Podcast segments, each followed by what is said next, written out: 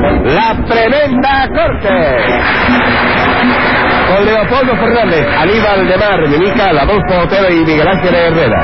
Escribe Castor Bispo. Producción y dirección Miguel Yao.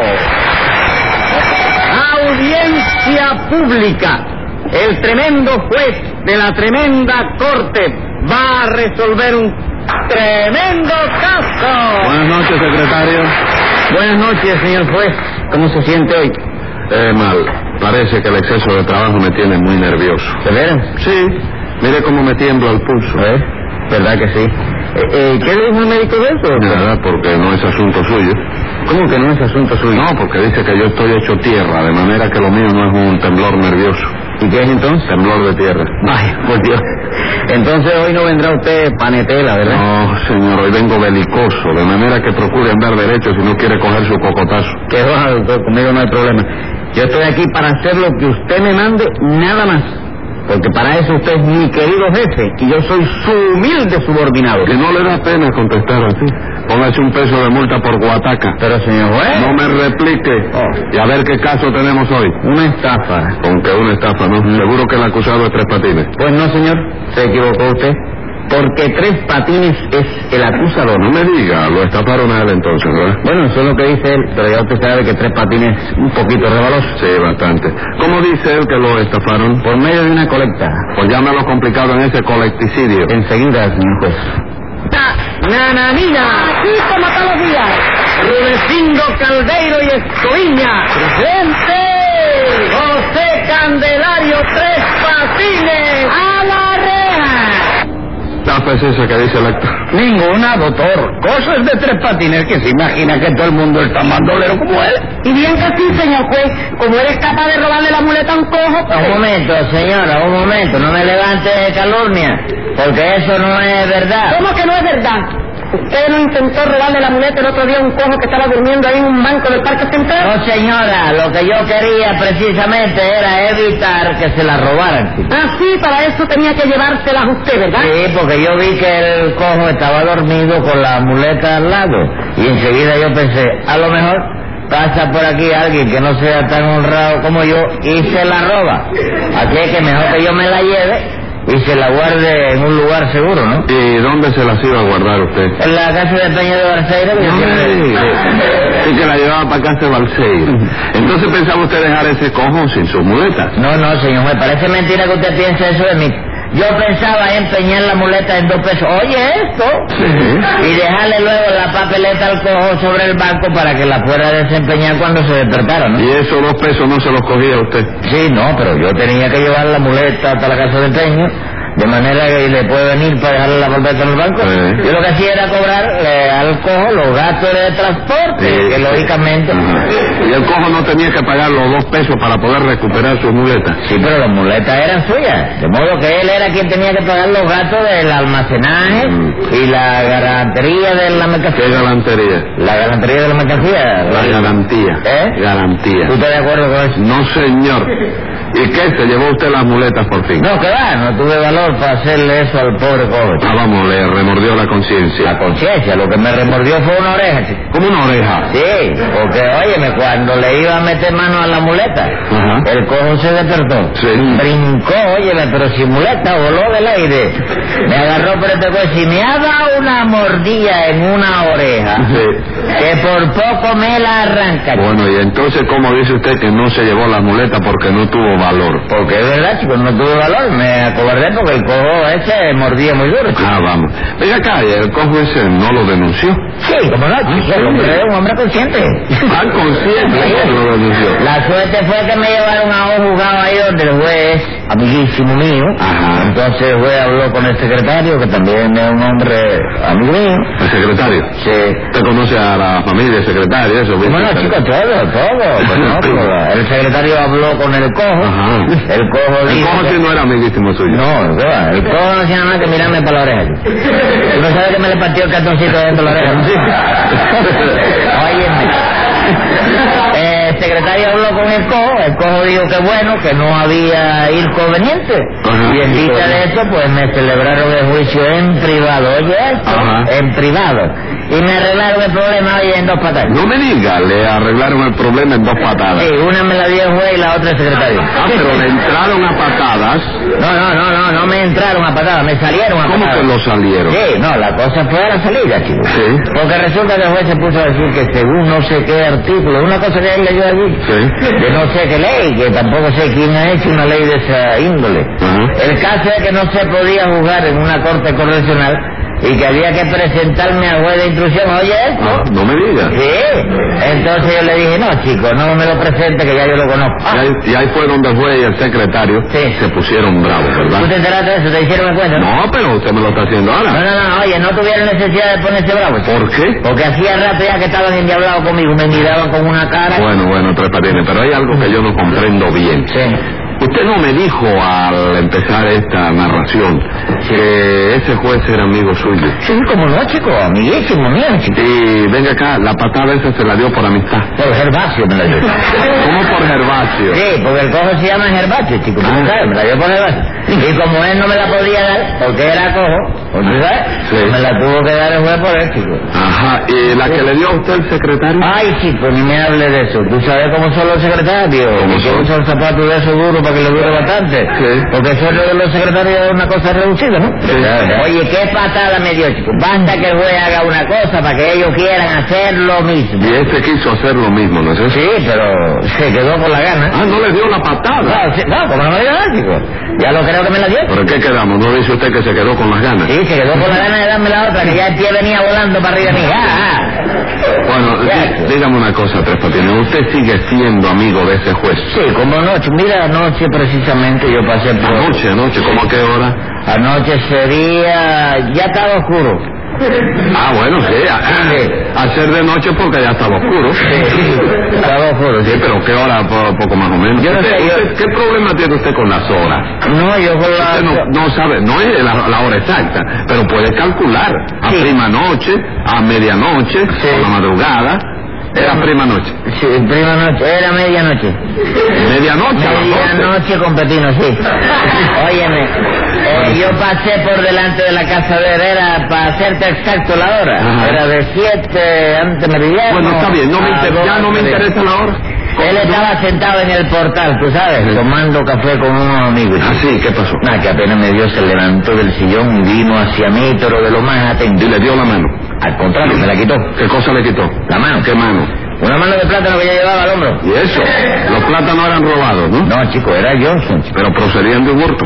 No, procedían de un platanal. ¿Y por qué se los quitó entonces? No me lo explicó, chico. Lo único que hizo fue invitarme a tomar. A tomar café. A tomar una guagua y a salir de su barrio en cinco minutos de plazo. ¿Y qué? ¿Tomó usted la guagua? Hombre, por Dios, claro que sí, chico. Como no le iba a despreciar la invitación, ¿verdad? Ajá. Porque él fue tan amable conmigo que me acompañó hasta la esquina, ¿tú sabes? Y cuando vio que la primera guagua venía muy llena, me preguntó, ¿usted se quiere ir en esta o prefiere esperar la otra? ¿Y qué hizo usted? Y fíjate, me habló de una forma que me fui en esa. ¿Y por qué no esperó la otra? Porque yo no estaba seguro de que si él me decía la otra guagua o la otra patada, como ya me había... Ah, bueno. ¿Te acuerdas que me había colado? Eh, pero en fin, hoy no viene usted acusado de nada, No, ¿verdad? no, no. Hoy yo soy el que acuso de estafa al rulecindo este y a la doña gorda. No le haga caso, doctor, por Dios. Esa es una calumnia de tres patines. Nada de calumnia que ustedes le estafaron 10 pesos a mi mamita. No me diga, gastaron 10 pesos a su mamita. Sí, chico, parece mentira que sean capaces de hacerle eso a, a mamita. chico.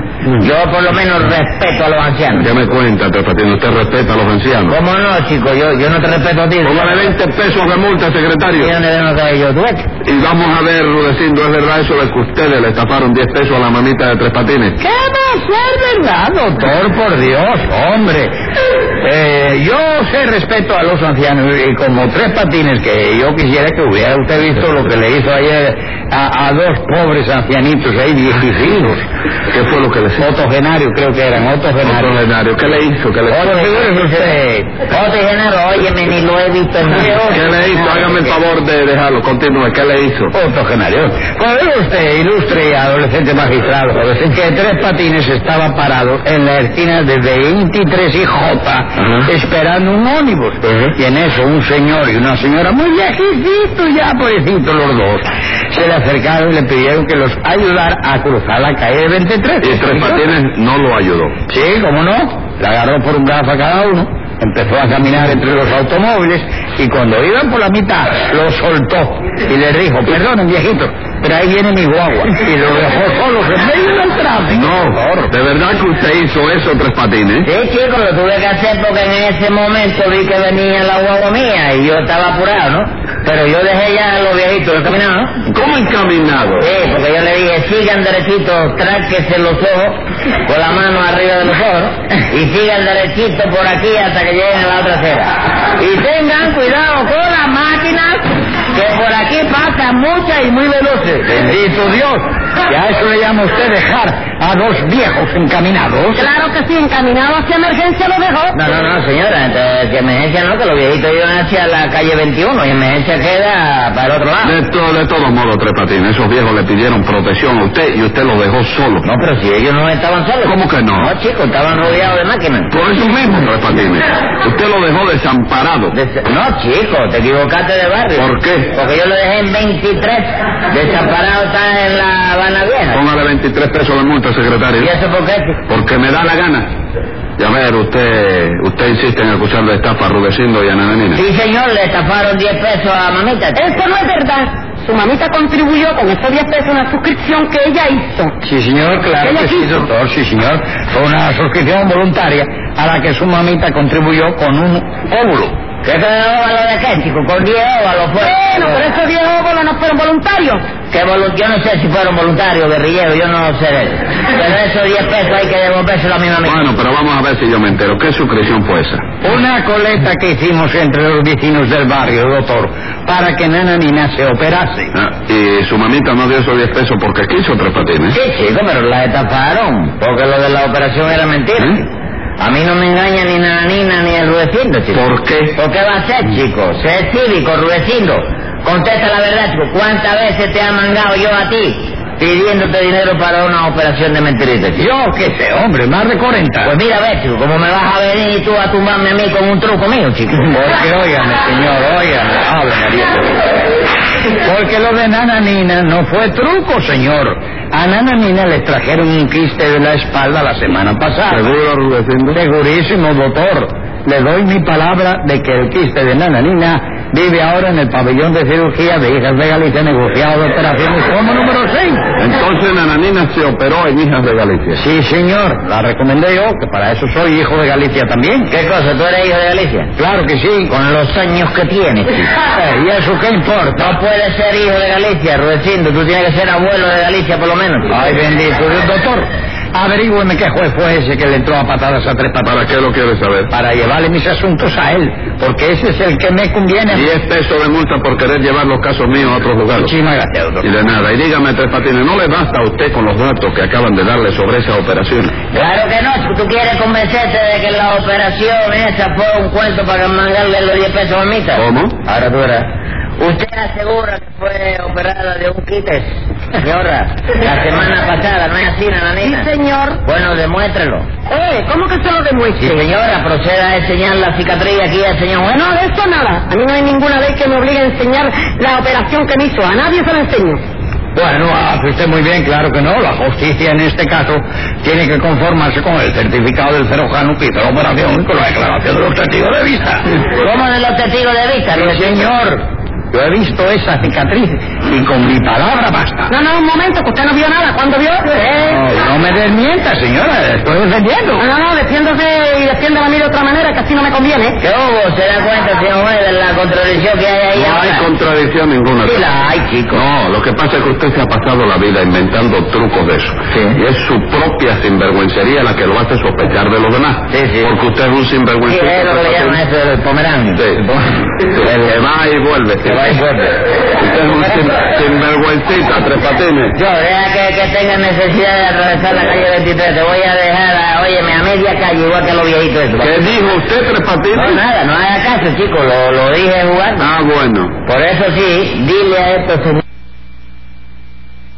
Eso. ¿Por qué tres patines? Ella no los dio voluntariamente. Sí, chico, pero que no hay derecho a que rule signo con el pretexto de una operación que no me consta que sea verdad. Cosa. Le haya ido a, a quitar a mamita el único billete de 10 pesos que ella tenía, chico. ¿El único de dónde, hombre? Si yo vi que sobre la mesa tenía un montón de billetes de a 10. Sí, hijo, pero el que te dio a ti era el que no debía haberte dado precisamente. ¿Eh, ¿Por qué? Porque sí, chico, si tú no le devuelves ese billete, mamita se queda sin Un trabajo. momento, tres patines. ¿Por qué se queda sin trabajo? Porque tiene que cerrar la fábrica. ¿Qué chico. fábrica? Hombre, chico, tú me guardas el secreto si te digo una cosa. Sí, qué cosa. eh? Aparte de juicio. Sí.